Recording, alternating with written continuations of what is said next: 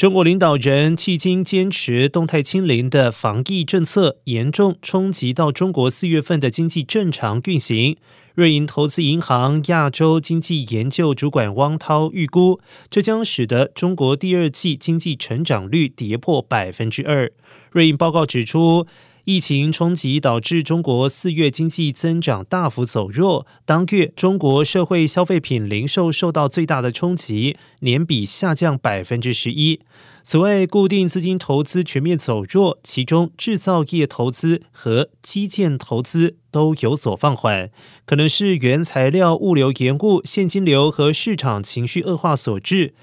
预估五月供应链扰动会逐渐的改善，复工复产持续，将带动投资还有生产稳定反弹。